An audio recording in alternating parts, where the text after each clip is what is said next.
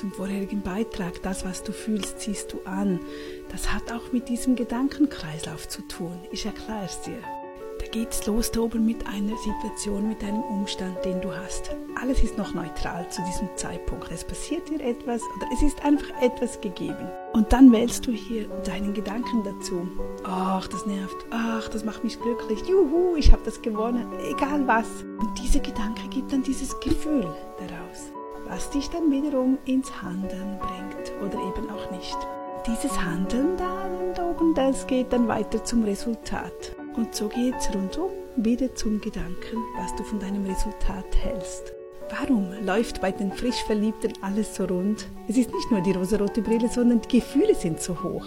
Du strahlst das aus und alles kommt auf dich zu. Es läuft alles rund. Und weshalb? Gerade wegen diesem Kreislauf. Also sei jederzeit verliebt.